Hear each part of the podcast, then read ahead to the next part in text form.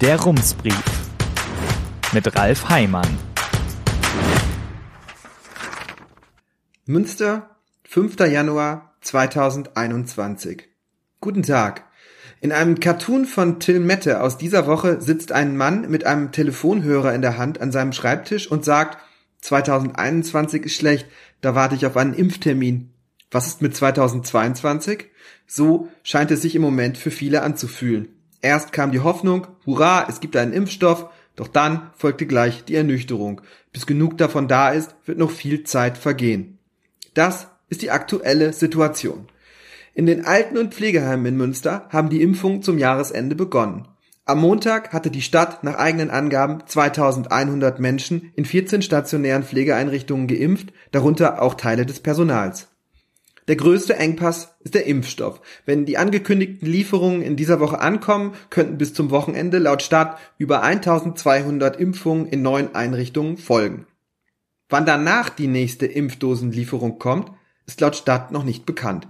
Damit sei auch nicht klar, wann das Impfzentrum in der Halle Münsterland in Betrieb gehen kann. Laut Plan sollen die Zentren Anfang Februar öffnen. Bis Mitte Februar soll das Land 920.000 Impfdosen erhalten, weil pro Impfung zwei Dosen nötig sind.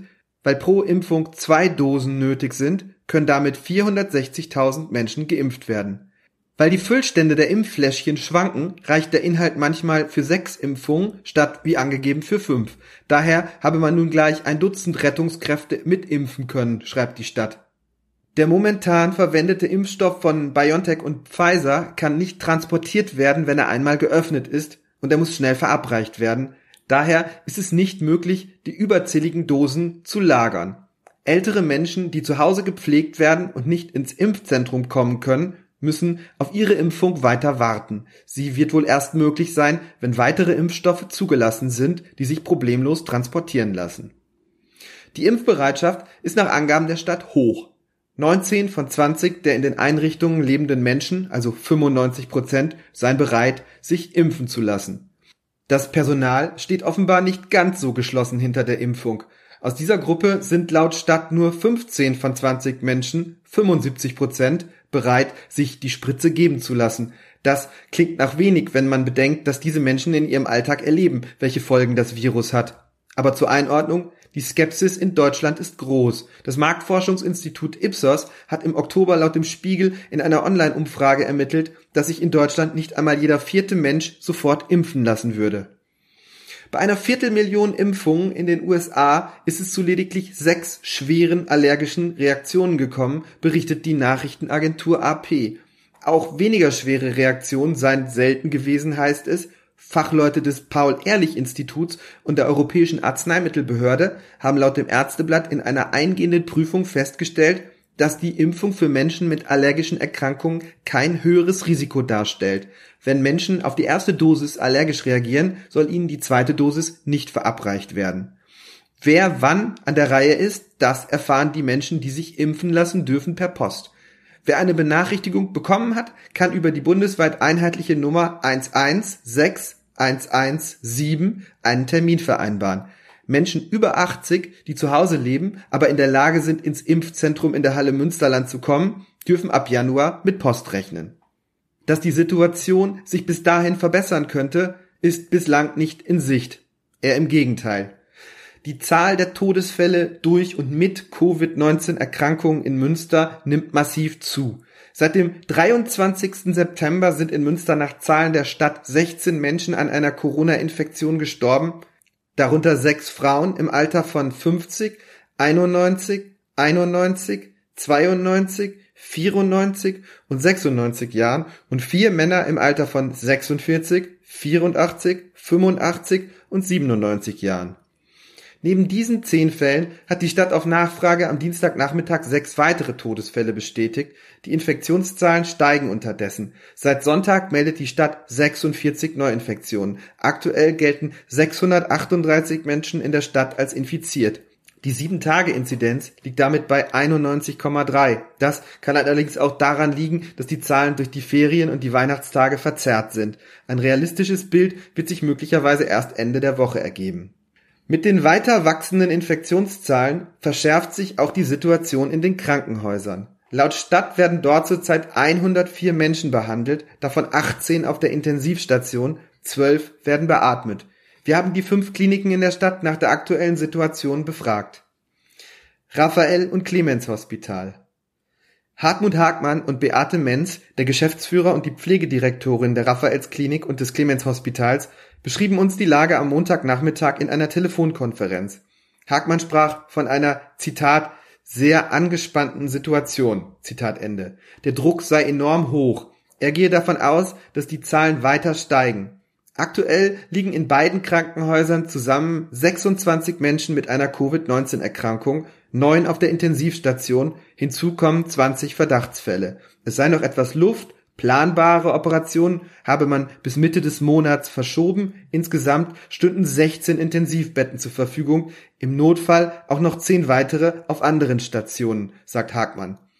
Wenn das Virus sich ausbreitet, wird die Situation auch für das Personal risikoreicher. Momentan sei eine Handvoll der Mitarbeitenden selbst infiziert. In diesen Fällen würden nicht alle Kontaktpersonen gleich in Quarantäne geschickt, aber man teste regelmäßig in Absprache mit dem Gesundheitsamt. Außerdem kümmere sich ein zwölfköpfiges Team in den Kliniken darum, die Kontakte von Infizierten nachzuverfolgen. Zitat, wir haben das Personal inzwischen mit FFP2-Masken ausgestattet, sagt Beate Menz. Man setze auch weiter auf Leiharbeit, um die hohe Belastung abzufedern. Im Prinzip könne man nun auch mit den Impfungen beginnen. Zitat, aber keiner kann uns sagen, wann der Impfstoff kommt, sagt Hartmut Hagmann. St. Franziskus Hospital. Die Situation am Hohenzollernring sieht nicht sehr viel anders aus. Zitat, wir sind stark ausgelastet, schreibt Marlene Lepper, die Sprecherin der Klinik. Die Zahl der Covid-19-Infektionsfälle hatte vor Weihnachten deutschlandweit einen neuen Höchststand erreicht. Das habe sich auch in der Klinik bemerkbar gemacht. Nicht dringende, planbare Operationen habe man vorerst verschoben. Daher habe man auf den Normal- und Intensivstationen im Moment freie Betten. Das werde sich aber wohl bald ändern, sobald ab Ende nächster Woche auch nicht dringende Operationen wieder stattfinden. Im St. Franziskus Hospital gibt es ebenfalls Covid-19-Fälle in der Belegschaft, aktuell 22 bei 2100 Beschäftigten. Sie befinden sich zu Hause in Quarantäne.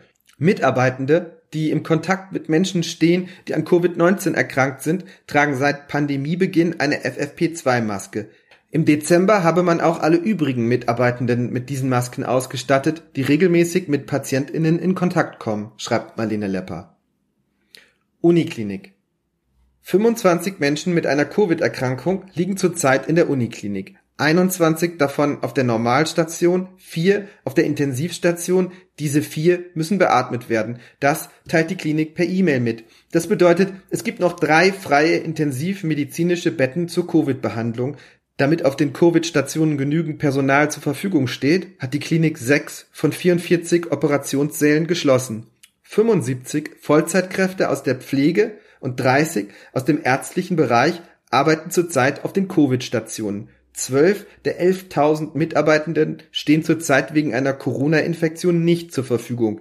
Sie sind zu Hause in Quarantäne. Und zum Einsatz von Masken teilt die Uniklinik mit, FFP2-Masken seien Standard für alle, die Menschen mit einer Covid-19-Erkrankung behandeln oder mit einer Immunschwäche, zum Beispiel nach einer Transplantation oder einer Chemotherapie bei allen übrigen gilt normale Masken und Abstand. Das Ganze sei Teil des Hygienekonzepts des Robert Koch Instituts, das seit dem Frühjahr regelmäßig angepasst worden sei.